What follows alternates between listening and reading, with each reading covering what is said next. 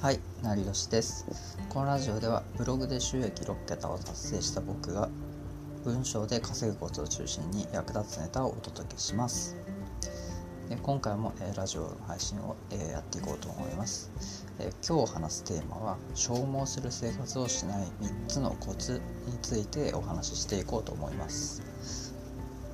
で、まあ、今聞いている中でこんな悩みを持ってる人はいませんか？頑張ってるけど収入が上がらないとか、まあ、あとはいつでまでもその勉強していればいいのかそのわからないとかあとブログをめっちゃ書いてるけどその稼げるようにならないとかあともうコロナでその売り上げがまあかなり下がってしまったとか、まあ、そういった悩みを結構持ってる人っていうのはまあ聞いている中ではまあ誰かしらまあいると思うんですね。で今回はそんななんか悩みをまあ解決する、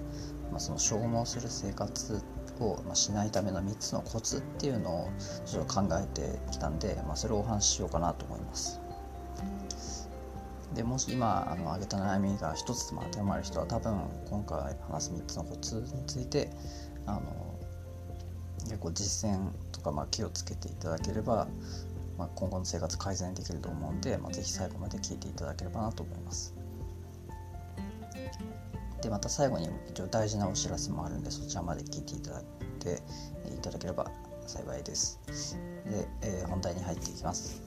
えー消耗する生活をしない3つのコツは、えーズバリ、3つあるんですね。で、え1つ目が、えー波を捉える努力を怠らない。で2つ目が風向きが悪い時はのんびりやる。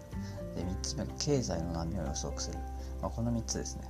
でこれだけだとちょっと、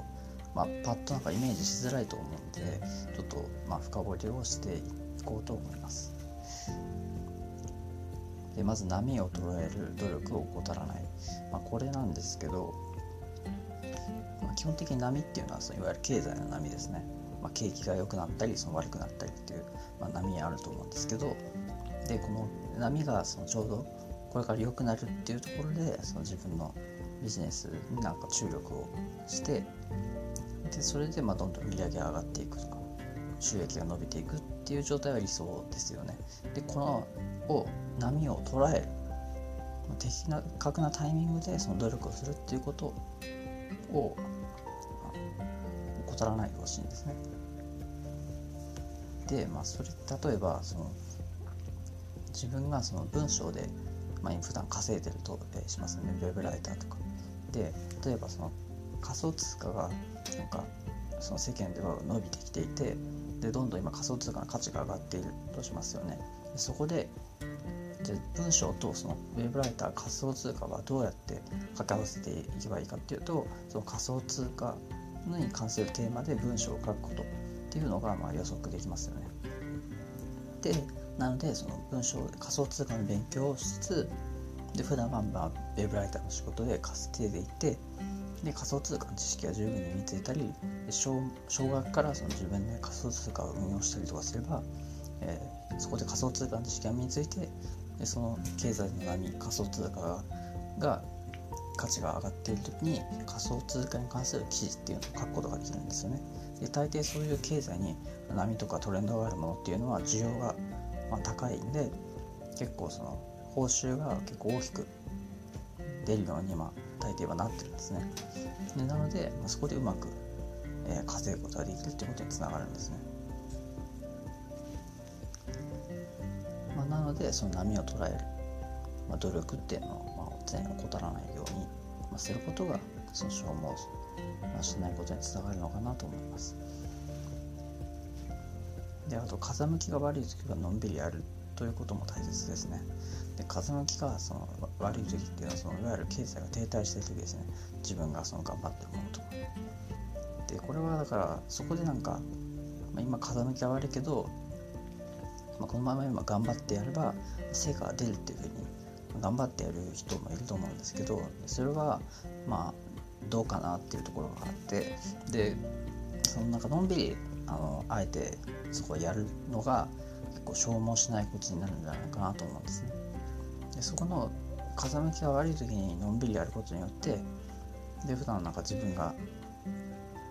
まあ、やってなかったこととかに新しく挑戦してで、まあ、風向きが悪い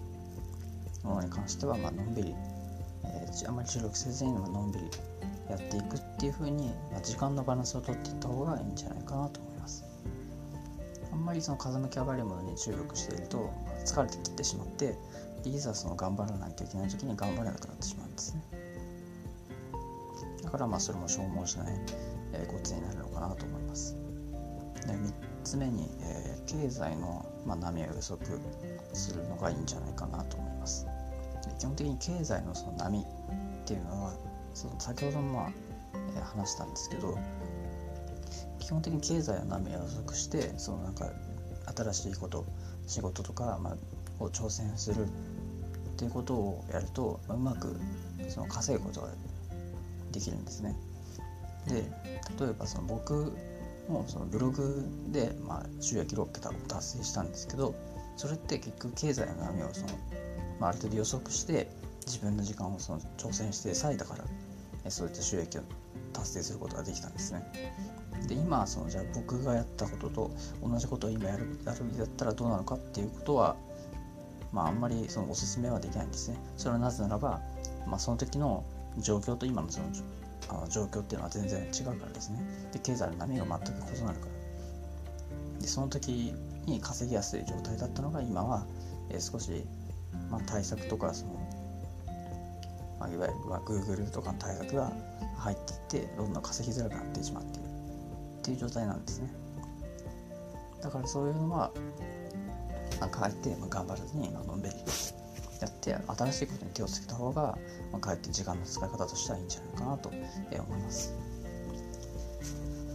今回ざっと3つ話してきましたね。消耗する生活をしない3つのコツ